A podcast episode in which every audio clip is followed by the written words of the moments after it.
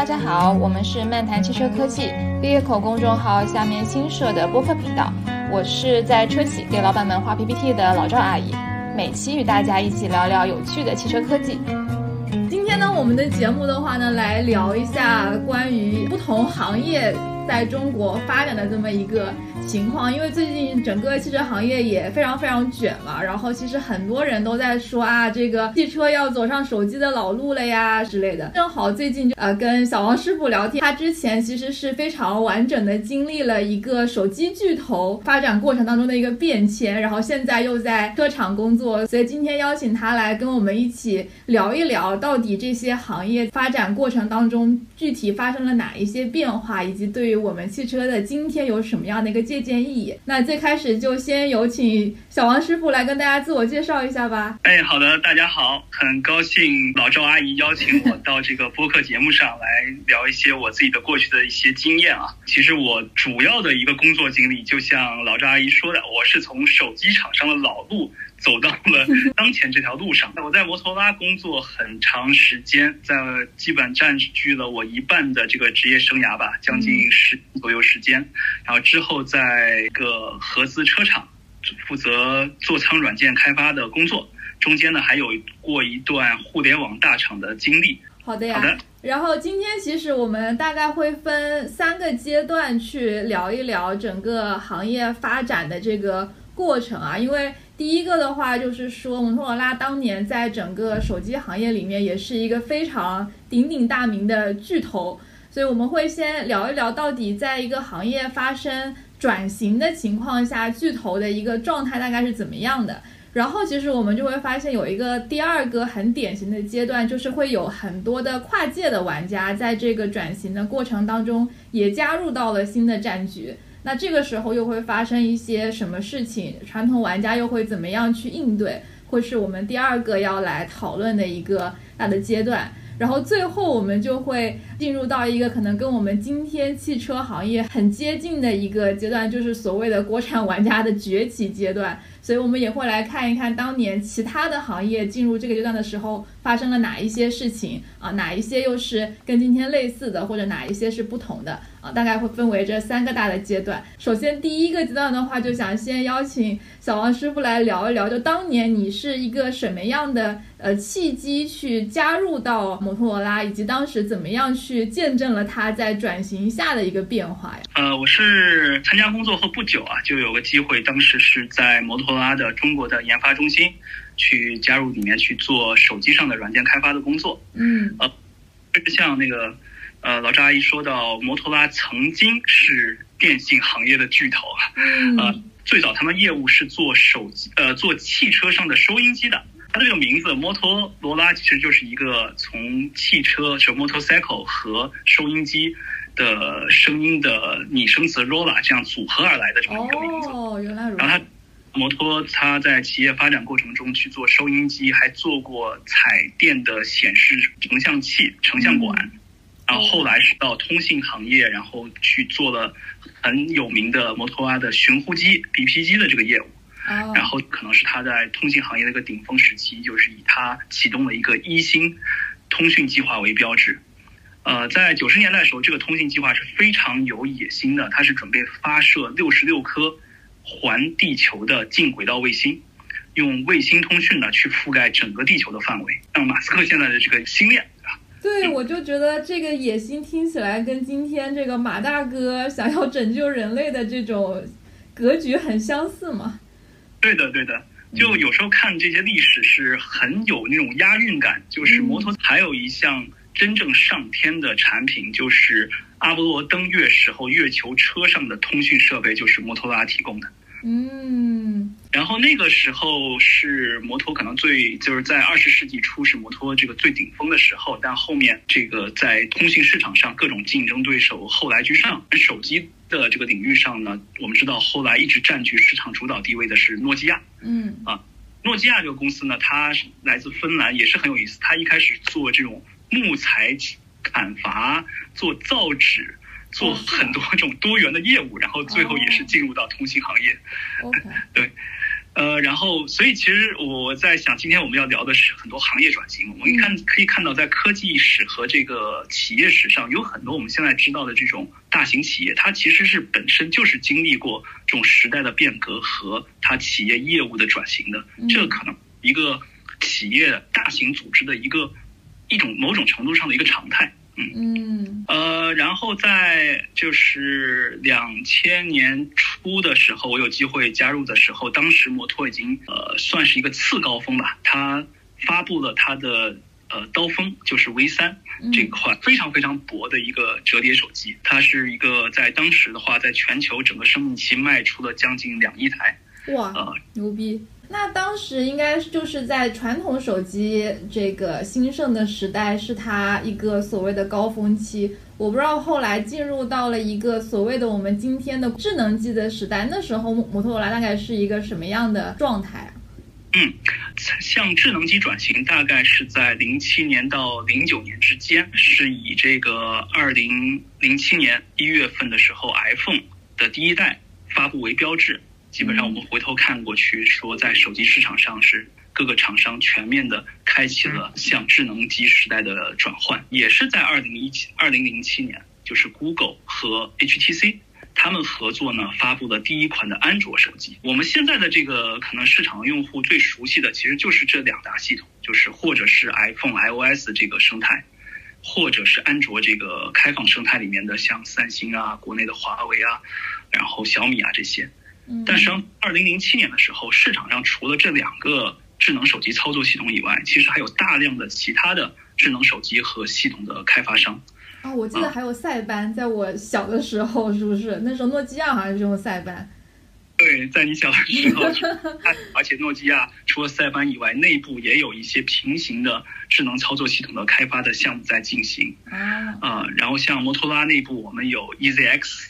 Venus Java 这样子的呃智能手机的操作系统的开发，三星它有一个 Tida，这样包括像开源社区里面像 Firefox，就我们知道那个浏览器啊，Firefox 浏览器，他们曾经也试图去做一个智能手机的操作系统，在当时的这个玩家是很多样的，然后当然演变这么多年演变下来，我们能看到。最后，基本上在市场整个市场之下，就还是剩下了当前这两大阵营了。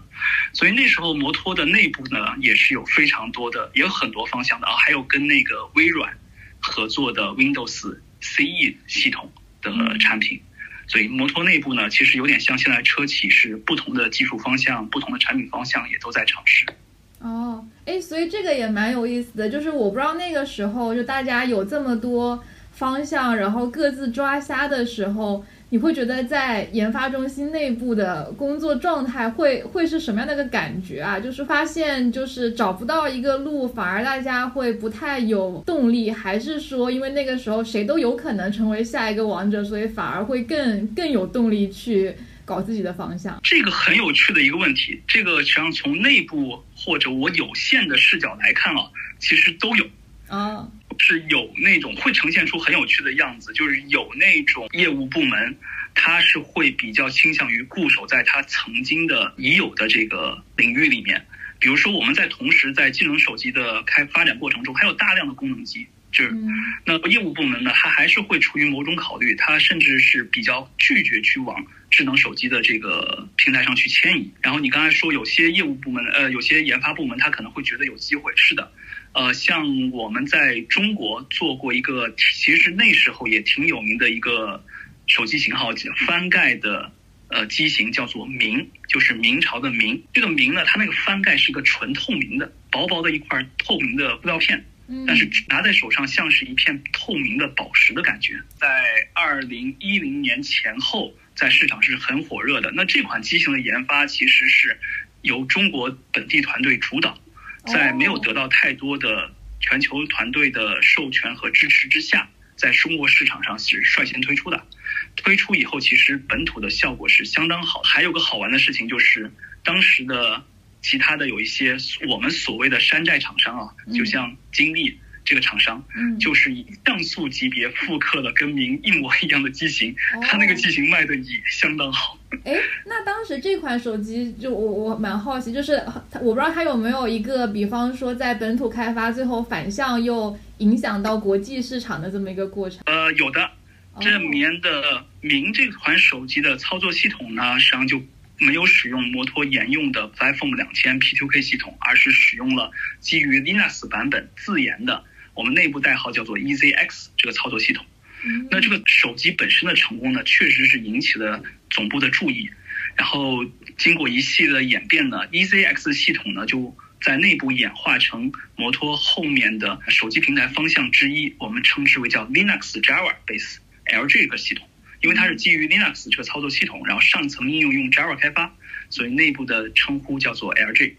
这个就是有点像说是大部分的初期的或者说第一款原型机的打磨啊、开发的工作是在中国本土完成，而由中国扩展到了全球的研发团队，成为了一个全球的机型。哦，那这个也是蛮成功的一个案例，因为其实你刚刚提到的这个过程，就也跟现在汽车的状态蛮像的。因为首先一方面就是说有非常多个方向，有的现在车企可能是重点放在电池啊，或者说这种电机上面去作为他们的优势，或者说把我的一个呃混动系统作为我一个优势的。发展方向，就是因为技术新的技术路线太多了，到底我应该把资源投入在什么地方？可能每一个车企也会有自己的一个选择。然后就是又说到，比方说现在中国，其实你说那些啊偏智能化的东西，或者说偏电动化的东西。很多东西也开始，原来是都是听 global 的，我 global 定定下来是个啥车型，是一个什么样的 body style，我就只能中国去 follow 它。但现在反而开始出现说，哦，可能得先是在中国，我看到了一个比较好的车型的案例，然后我再反向去推到全球其他市场。其实也是在乱世之下吧，就是既存在着很多不确定性，但是也会让像中国这样子原先可能不受呃全球重视的市场，开始有更多的机会去输出这种方案啊，或者说去输出更多的想法。嗯，对，是的，是的。所以那个阶段有哪一些让你？现在回想起来，感触最深的一些有意思的点。对，其实很多。呃，在摩托经历很久嘛，然后在整个过程中，我加入摩托的时候，实际上全球的雇员是五万五千人。哦。哦，当我离开的时候，全球的雇员大概是在一千人左右。我的天呐！对，所以内部其实看到了很多很多事情，然后回想起来都很有意思。然后我觉得一个感触点就是在于说，多多少少我觉得企业有一点基因决定论的这个成分在里面，就这个企业的它的很多行为，它的一些发展的方式，它是有点被这个企业的基因所来决定的。对，比如说呢。呃，摩托罗拉它是传统上来说，它是一个通信设备的制造企业。嗯，那在零七年开始，其实它是做了很大量的尝试，想要转型成为一个软件企业的。嗯，呃，它在硅谷进行了很多的投资，在硅谷呢收购了一些软件行业、软件的这种公司或者是供应商，然后甚至是内部呢去做了很多的 reorg，让一些软件背景的人成为他的这个领。领导层的高管，嗯，呃，摩托的最后一任 CEO 上是来自高通，那就是一个芯片的厂商，而不是传统的说我们说可能是它的通信行业的背景更深一些。嗯，那么内部的话，我们是做这种软件研发和转型，但是你看从最终的结果来看，呃，它没有能够完成像苹果那样一个内部循环的软硬一体体的系统化的研发体系出来。然后也没有能够像 Google 那样用一种非常开放的这种生态方式，把产业链上的玩家呢汇聚在一起，而形成一个平台性的一个产品输出。我我说到这里，我想起另外一个特印象特别深的点啊，就是多多少少是觉得是在这个企业身上看到的这种基因论的一个体现。呃，就是在零七年 iPhone 第一代的发布会开完以后。我们当时摩托罗拉的 CTO，全球的 CTO，他写了一篇博客，贴出来说，列举了 iPhone 必然不可能成功的七大还是九大 原因。一条叫做说 iPhone 这个产品的不完整，它不能发 MMS，就是 MMS 是什么呢？是叫做一个多媒体增强信息，就是我们知道发短信嘛，嗯，发里面呢，一开始的短信是叫 SMS，它是只能发文字，不能插入图片的。嗯后来运营商和这个设备厂商做了增强，可以往短信里面插入图片，插入多媒体信息，这个叫 MMS。嗯摩托的 CTO 就抨击 iPhone 第一代不能发带图片的短信。对，然后第二大理由是说呢，这个 iPhone 一代它没有键盘，他认为没有人喜欢拿着手指在一块玻璃上戳来戳去。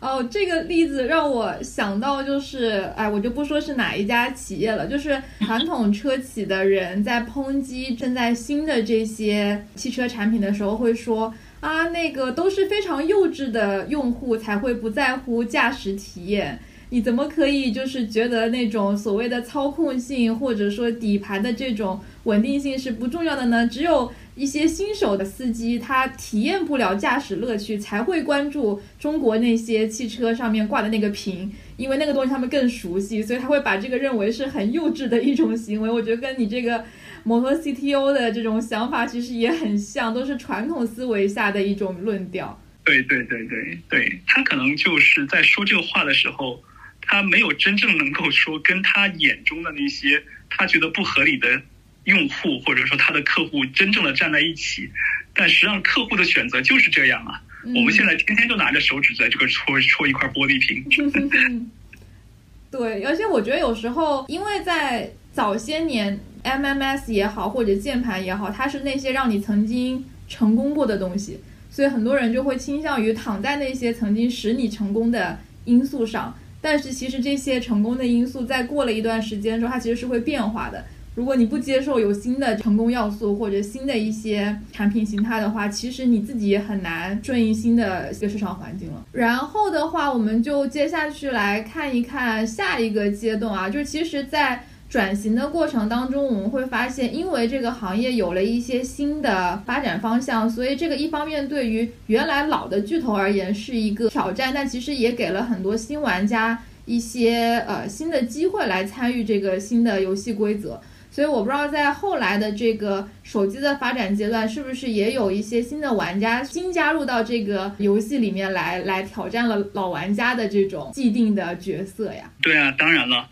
你看游手机的这个游乐场上，这个玩家以前是以传统的通信业的企业为主，嗯呃，爱立信、诺基亚。西门子、摩托罗拉等等，在大概二零零九年前后，也是因为这种智能化的转变，使得这个手机的这个我们现在流行语叫赛道，对吧？手机的赛道的这个跑法，突然大家看到有一种不一样了。嗯，比较开玩笑的说，就是出现了大量的国内的这种山寨厂商。以前很多做 MP 三的，像魅族。然后像深圳的一些做电子产品的，步步他们都对步步高，现在 vivo 和 OPPO 这个非常了不起的这个企业，他们都进入进入到这里。然后另外一方面，在全球范围来看，像那个三星，原来是以消费电子为主，还有一些其他的，当然它的产业链布的很长啊，它有很多电子产品。然后三星也是进入到手机领域很早。然后最大的一个玩家进来的话，一个就是苹果，它其实是做电脑的。乔布斯回归以后，实际上是做那个苹果电脑嘛。嗯。现呃，说到苹果，想到了它最代表性的是 iPhone，但实际上在二零零七年之前，没有人想到过苹果会成为一家手机公司。嗯。然后另外一个典型的新玩家就是 Google，同样的，在二零零七年以前，没有人想到 Google 这么一个搜索引擎公司。它会变成这个安卓这么大的一个手机操作系统平台背后的支撑者，嗯，对。然后这个时期的话，就发生了我在摩托的一个一波三折的这个故事的开始，就是在二零零九年，我们是做了一个深度的合作，当时是属于保密的阶段，我们是在 Google 和 HTC 合作进行安卓手机开发，同时呢，摩托罗拉内部和 Google 有一个秘密的合作项目。也是已经在早期，在安卓还在公开发布之前，就在内部进行了安卓手机平台的产品开发了。嗯，然后我也是参与在这个第一代的机型研发的过程中。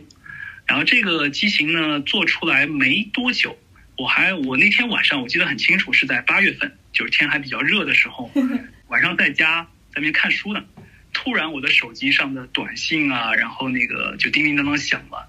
然后又有人打电话过来，开头这句话说：“你知道吗？我们成为 Google 员工了。哦，所以事先你们没有感受到任何的征兆是吗？”没有，没有任何征兆。哦，就在二零一一年，Google 宣布以一百二十五亿美元全资收购摩托罗拉。那这个消息呢，在我们中国的研发中心这边呢，我们是先被外部的新闻告知的，然后第二天召开了全员的大会来通告了这个消息。哦，那蛮有意思的。哎，那我顺便再问一个问题，就是在他收购之前，因为你刚刚说到参与到跟他们合作的那个手机开发的过程，你会觉得跟谷歌合作去开发手机，跟你原先完全就是在摩托内部去开发手机的这种。过程或者说呃研发体验上会有什么很显著的不同吗？因为其实今天经常会说啊，我这个硬件就是汽车整车公司，我要去跟软件公司，比方说像什么智能驾驶公司合作，这个冲击会很大。当时你们第一次跟谷歌合作的时候，会有这种类似的反差感吗？嗯，是有的。你所说的这种冲击和反差感呢，是有的，而且很明显。有有没有什么比较印象深刻的例子？这里面跟 Google 的合作其实是分成两个阶段的。第一个阶段是在它收购之前，零九年到一一年期间呢，那基本上是属于一个 Google 提供安卓的平台给到摩摩托罗拉，基于这个软件平台开发产品，大家还是一个两个独立的商业公司，各干各的。那么这一段期间的话，给我觉得最大的印印象深刻的是，我们摩托这边是传统的这种工程组织管理方式，然后去对接上了一群硅谷的单枪匹马的编程牛仔。对我跟你讲，就是可以分享一个具体的故事，就是我们这边当时我们的团队是负责开发这个手机上的电子邮件这个软件。嗯，那么电子邮件呢，我们当时的设想是把它和短信、短消息。和其他的这个通信的 MMS 这些通信呢，把它整合在一起，就作为手机上的一个 Message 的 Center，一个消息的中心。那么我们就要在 Google 的源代码上去进行一定的修改。嗯，那跟对接的话呢，就是 Google 这边负责 Email 电子邮件客户端开发的这个 Google 的工程师。嗯，我们第一次跟他开这个项目沟通会的时候，我们这边一字排开，我们的 PM、我们的 Tech Leader、我们的架构师、我们的设计师的老大。然后我们的这个项目的一个人力资源的经理啊，一字排开，拨上线以后来了一个，就留了一个很酷的白胡子的一个很资深的一个工程师上来，一个人对我们这边大概快有八个人。哎呀哈喽啊，那这个加州天气怎么样？他说挺好的，你们那儿呢？寒暄几句以后，我说你们要再等一下你们同事吗？他说不用了，就我一个。像我刚才说到跟 Google 早期的那个合作经历，呃，那其实是一次传统的通信软件生产商它内部的一个通信产品的工程团队，去和一个早期的手机平台开发团队去对接。嗯，那个安卓整体团队就二百多人。就安迪鲁宾的团队只有两百多个人，然后他的这个电子邮箱的那个客户端就一个工程师全搞定。我们在那边跟他提一些需求，比较他一些修改的时候，他就一个人就能做主了。嗯，这个安卓系统属于一个开拓阶段，呃，而摩托罗拉当时的这个通信产品的团队，它是已经有了几十年的沉淀，是一个工完备的工程团队。嗯，今天来的时候，其实软件行业也已经发展了，又发展了十几二十年。那么，软件行业我们的这种工程配置、工程部署也更加完备，所以也就很少再会有这种一个人就大包大揽全能搞定这种现象。哦，原来如此。那后来呢？因为刚刚说到，突然间这个手机被媒体们轰炸，说你们变成谷歌员工了。后来谷歌收购了你们之后，有一些什么样的？后续的变化吗？这里面从产品上来看的话，谷歌收购以后呢，它就立刻开始部署一款由谷歌设计来主导的一个手机产品和智能手表产品。那个手机型号我们内部代号叫做摩托 X，它的这种产品的设计理念就跳脱了以前摩托的那时候折叠机啊，那种推推拉手机那个时代，直板手机那时候留下了一些设计语言。手机的设计的概念上就很。偏向 Google 和硅谷的风格，加了很多在当时来说挺有技术含量的这种新功能，比如说它是第一款，在基本上是最早的几款，这个有全天候的息屏显示，就是你手机息屏了，但是还能一个时钟，对，的。现在都有这个功能了，但那个是在十几年前，对，啊。这是 Google，他们是在里面加了很多这种创新的技术驱动的功能在里面。那这个上面的感觉合作中呢，就是以 Google 的产品规划、产品理念为主导，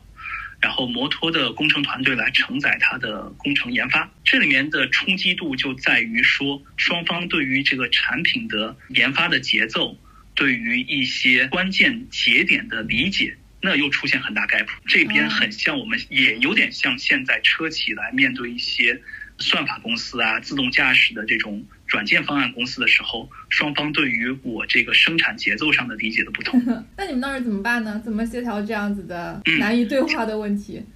简单来说就是 battle 嘛。但这个时候爸爸已经是谷歌了，是不是他们更容易获胜啊？其实这一点是我很尊敬谷歌的一个地方，就是谷歌的人呢，我们有合作的同事们，他们都有一种那种比较偏向创新和 think out of box 的那种元素在自己的身上。但另一个方面，他们很愿意倾听，他们很愿意去听我们摩托的工程团队提供的意见。最终出来，可能 decision 还是由某呃由 Google 的人主导来做出，但在这个过程中，他不是单方面的说，我把耳朵闭起来说，我现在就要求你们这么做，而是是有这种敞开来谈话的基础的。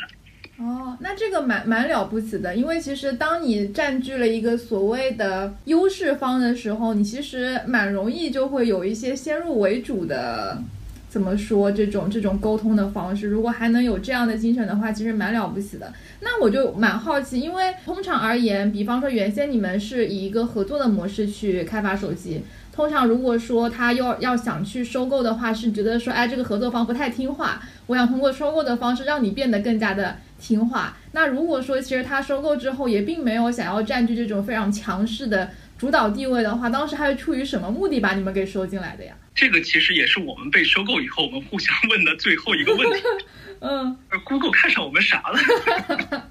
所以有答案吗？后来在当时其实是不太理解的。然后，但是现在回头看，综合各种情况和事后的一些看法，当然也个人我自己个人的一些观点啊，可能也有失偏颇了。嗯嗯，大概理解这个事情呢。你看它的整个前因后果来看，Google 在一一年。一百二十五亿美元是收购了摩托罗拉移动的全部资产，嗯，然后在一三年底的时候，也就是两年多一两年不到的时间，他又以二十亿二十九亿美元的价格把摩托罗拉又卖给了联想，一百二十五亿买入，二十九亿卖出，一年多两年不到时间，听上去损失了将近一百亿的美元，嗯，呃，但他其实在卖出的操作前，他。剥离了摩托罗拉积多年积攒下来的通信方面的很多很多专利权，把所有的通信专利全部剥离掉了。很多非手机业务的资产，比如说芯片，呃，比如说家用网络等等，给剥离掉了。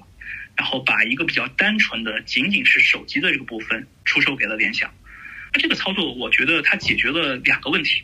其实呢，第一个呢，就是通过这种方式得到了摩托这个大量的专利呢。就一举就解决了安卓的专利墙问题。嗯，所以本身还是为了他自己的这个操作系统而服务的。对，然后第二个呢，他在这个一年多期间呢，投入了真金白银，做出了摩托 X 这么一个给市场上来做一个标杆，或者说作为一个参考引用的一个产品。但他呢又收手了，他表现出他并不是要。下场自己又做一个整个安卓的提供商，又要去做一个设备厂商来赚，把每一分钱都赚到的这么一个态度。他并不是要去独霸市场，而是他用这种方式来给刚当时刚刚起步的安卓系统来做一个真金白银的背书。用这种方式呢，把当时还观望的像诺基亚、像 HTC、像三星。给这些当时的市场上的巨头们一个信号，是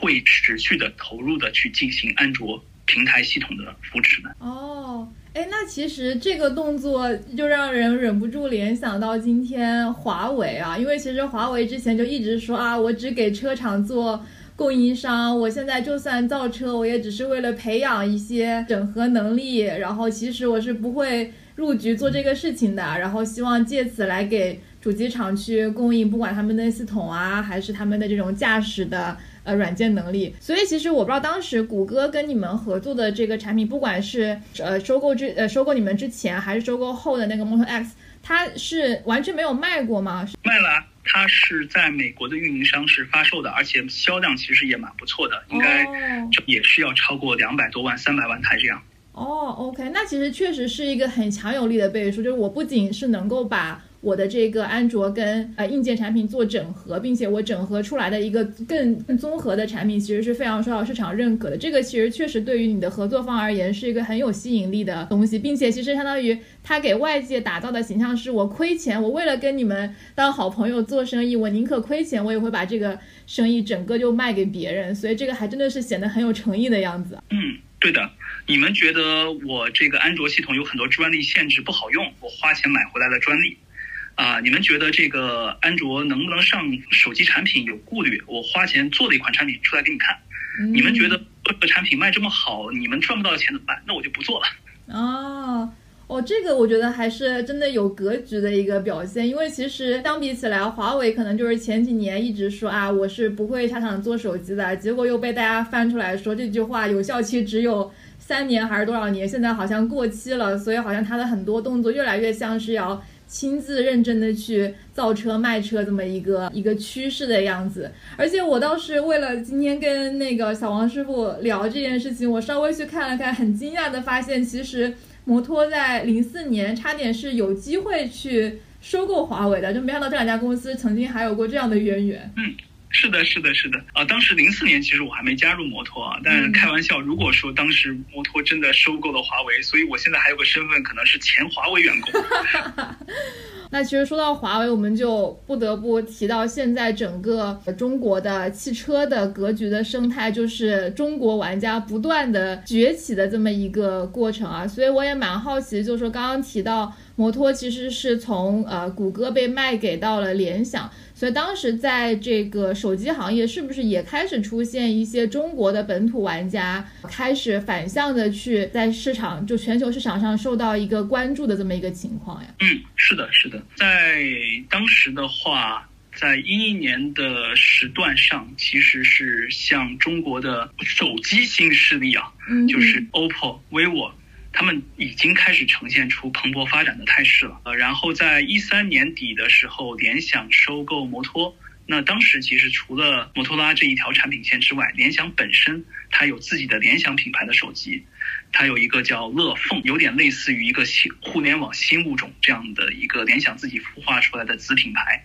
那中国的手机厂商当时呢，也基本上可以分成三大波吧，可能三大波，一类是就是以小米为典型代表，雷军的。互联网七字诀指导之下的这种互联网新物种，一类是像 OPPO、vivo 这样的一个从中国的草根本土蓬勃发展出很有生命力的、非常令人尊敬的这种本土的企业的创新，还有一类呢，就是像华为啊，它这样的传统的通信业的呃巨头，它能够用它那种优秀的工程能力，用它非常非常优秀的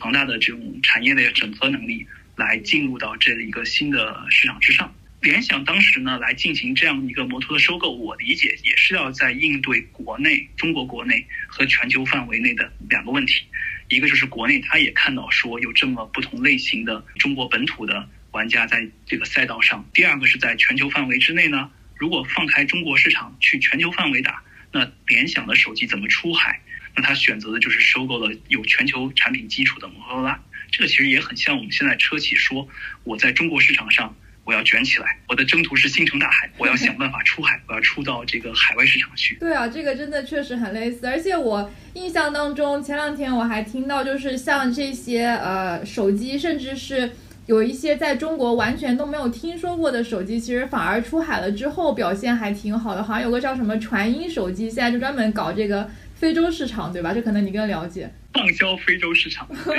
对，就是非洲的这种那种深色皮肤人种的很多需求和功能做了非常非常深入的优化。他们那个手机真的是，它不是靠的一些噱头，或者它是扎根非洲用户的市场需求，做了很多本土化的东西，确实是质量是很好的。这个东西不仅仅可能在手机和汽车行业有类似的情况，因为我之前还看了看整个白家电在中国，甚至是后来出海的情况，其实也非常非常。接近。就是说，第一个阶段是属于那个时候外资品牌还是有一些光环的。我觉得这个也是为什么像刚刚说的联想愿意去收摩托罗拉，因为摩托罗拉这个品牌在国际市场上还是有一些光环在的。然后那个时候就有很多的呃外资品牌，他把这个呃牌子本身相当于是给到这些中国的企业，让他们去做贴牌生产。因为我记得有大概在零几年那会儿，那会儿在国内的家电业很出名的就是那些什么国美啊、苏宁啊这种大的家电的这种这种大商超，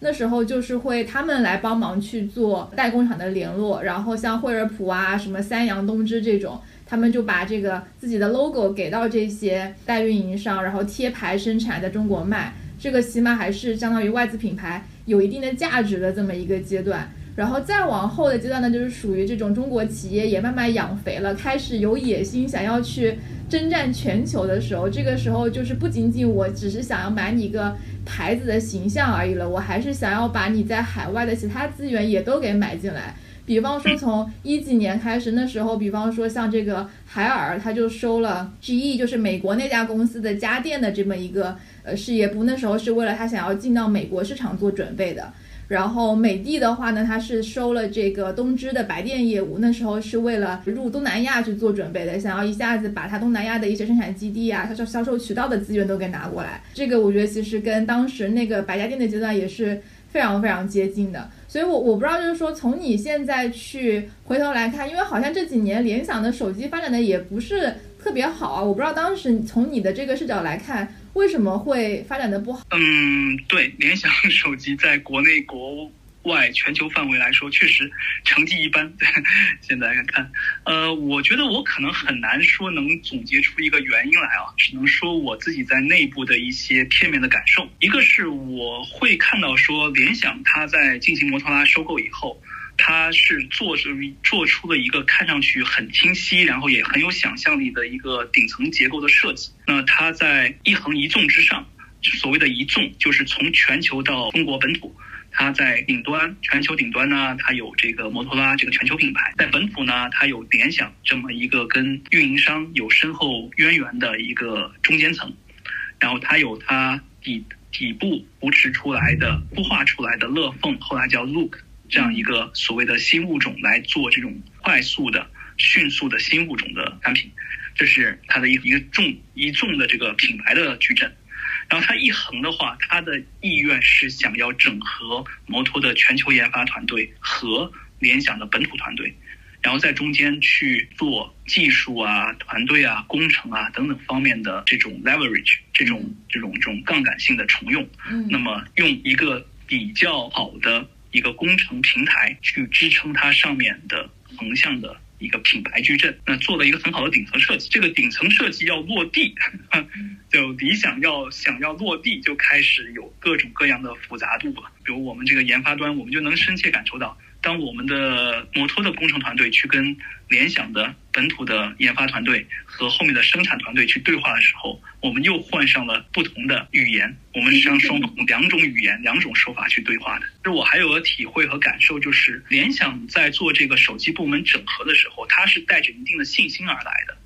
它的信心来源于几年前呢，他们成功的完成了收购 IBM ThinkPad，也就是笔记本业务。这件事情，笔记本和 PC 的业务这件事情，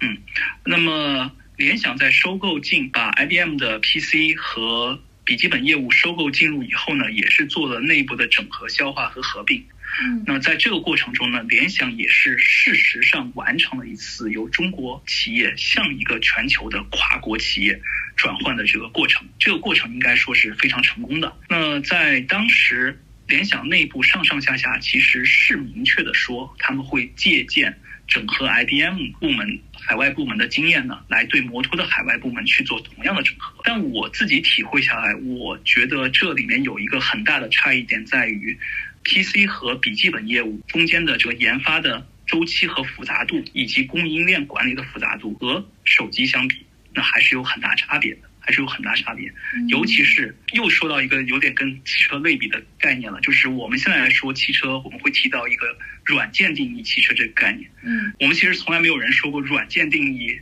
笔记本，但是在智能手机时代的话，其实智能手机最大的工程研发上的这种挑战性就来自于上面的智能手机平台，就是软件平台。在 PC 上，在笔记本的研发的结构里面，呃，软件占比其实没有那么高，但是在智能手机这边，软件占比大大提升。这中间软件团队的整合也是一个很大的问题。呃，我觉得这里面手机业务和笔记本类比还有一个区别在于，在当时其实大量的手机厂商它是依赖运营商。来进行销售的，呃，后来像小米啊、OPPO 这些新的手机厂商出现以后，他们开始打这种直销，打直接面向客用户，那才是渐渐的这个市场变成一个有点像 To B 的 To 运营商的，开始向真正意义上的 To C 的全面的 To C 的来转换。那这个过程也是，其实，在联想当时也是在同时要面临这种市场环境的变化，把这个。市场的变更也叠加在了当时的因素之上，所以确实，联想的同志们当时面对的局面也挺棘手、挺挺复杂的。哦，这个其实跟现在汽车又很像哎，因为以前你说依托手机依托运营商销售，就有点像是呃之前的汽车依赖这个经销商去做做销售一样。然后现在有很多新的物种，不管是什么魏小李啊之类的，就这些厂商进来的时候，包括特斯拉。也是好像哎，我没有办法在传统的销售渠道里面占据比较好的优势的地位和资源，所以我开始搞直营，哎，结果反而这个直营性是特别受客户认可，也好相似哦。嗯，对，是的，是的。从一个就是在这种设备制造型企业做做了这么多年软件的人能看到的来看的话，我们整个中国。这个行业啊，如果扩大一点说，这种软硬结合的设备制造业，其实我们整个中国的行业和人才储备是越来越成熟，我们获经验和学到的东西是越来越多的。我觉得整整整体这十年二十年，我们整体国家是和行业是往前发展了很多很多的。但是我觉得一方面确实已经发展了很多了，另一方面就是也不得不说，其实还是有很多。需要持续去去学习的地方吧，因为其实我们也看到今天，像这个汽车也一样在面临出海的问题，然后也遇到了很多新的困难和挑战。比方说，像去年虽然我们在欧洲的销售增长非常厉害，但是其实今年诶也开始被欧洲的这个欧盟引起重视，开始搞什么反补贴调查呀之类的。这种政治方面的问题可能超越了商业之间的这种斗争，成为了一个新的需要被我们国内企业去解决的问题。另外就是说，其实也有很多文化层面上需要去调整的。但最近我也听说比较搞笑的事情，就是在中国品牌去往欧洲出海的时候，因为欧洲当地的很多呃人都是像像西班牙或者意大利，到下午我要喝个下午茶呀，然后四五点我就下班了呀之类的，所以反而是在这样子的。国家里面就是中国的员工，可能到了那个下班的点，他们就会先找个地方藏起来，找个厕所或找个仓库藏起来，假装自己也跟别人一起下班了。然后等到当地员工全部都 都都撤了之后，他们再出来继续上班，否则是会被当地的这个同事们吐槽或者说投诉啊，你们太卷了呀，扰乱当地的这种劳工市场啊这样子的情况。所以我觉得也有很多可能非商业经营层面之外的东西，政府政策。或者说，这个像文化冲击，其实都是需要后面慢慢的被我们国内的企业去接或者去去这个进步的地方了。最典型的是华为的在海外征战的兄弟们，有时候是要去适应这个欧洲这种闲散的节奏，有时候呢，比如在南美那边。甚至我我听说我在华为的朋友他们在南美出差的时候，他必须要跟客户一起去跳那个桑巴舞的狂欢节。我觉得这个其实跟我们的百家店，因为也在这个可能十十年前吧就开始，二甚至二十年前开始去走出海的过程也很相近啊。比方说，我觉得我们以海尔去做个例子好了，因为一开始海尔想要进入东南亚其他市场的时候，刚开始是跟。三洋集团只是以合作的模式来来做的，就相当于他呃为三洋在中国提供他在中国的销售渠道，然后三洋给海尔提供日本的销售渠道。通过这样子的方式，双方先去建立对对方市场的这个了解，然后后来大概是到了呃一零年前后吧，双方就开始有了合资这样子的一个更紧密的合作的这么一个形式吧。然后在那个阶段的话，就是说开始把三洋的一些产线。挪到中国来，因为那个时候中国的劳动力成本还是比日本要显著的呃更低的。那这个时候，它能够去更好的利用中国的这种生产资源，同时又帮助海尔去获得了一些相对领先一点的这种技术能力上面的这种加持。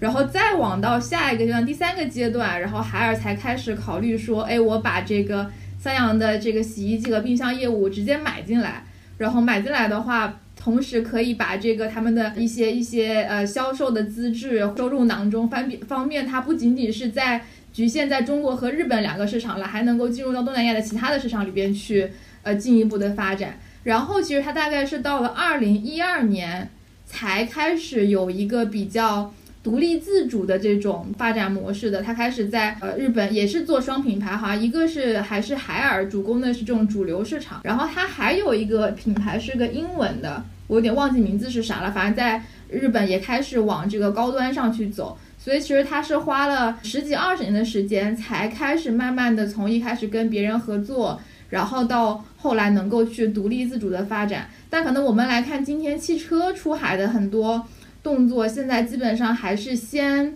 有点像试水的这么一个形式，先开始以呃整车出口销售为一个方式来做，可能往后也要走入到。合资啊，然后在当地，像你刚刚说传音，其实真正能够在非非洲风靡起来，你也是需要基于当地的一些呃消费者的需求，当地的一些实际的支付能力去做一些调整，再往后才能够变成一个非常独立自主经营的一个状态。其实也还是能够预见需要有漫漫的长路要要走的，也没有办法一蹴而就。所以其实我觉得我们刚刚其实聊了很很长的一个时间范围内不同行业的这样的一个演变的格局啊，所以我不知道就是小王师傅，你作为这个过程的亲历者，相当于一会儿变成前 Google 员工，一会儿又是前摩托员工，这种不停动荡的职业发展生涯，现在你回头去看，给你个人最大的影响会是什么呀？这个是我们内部互相会开个玩笑的，就是 坐在工位上，但我已经换了好几个公司了。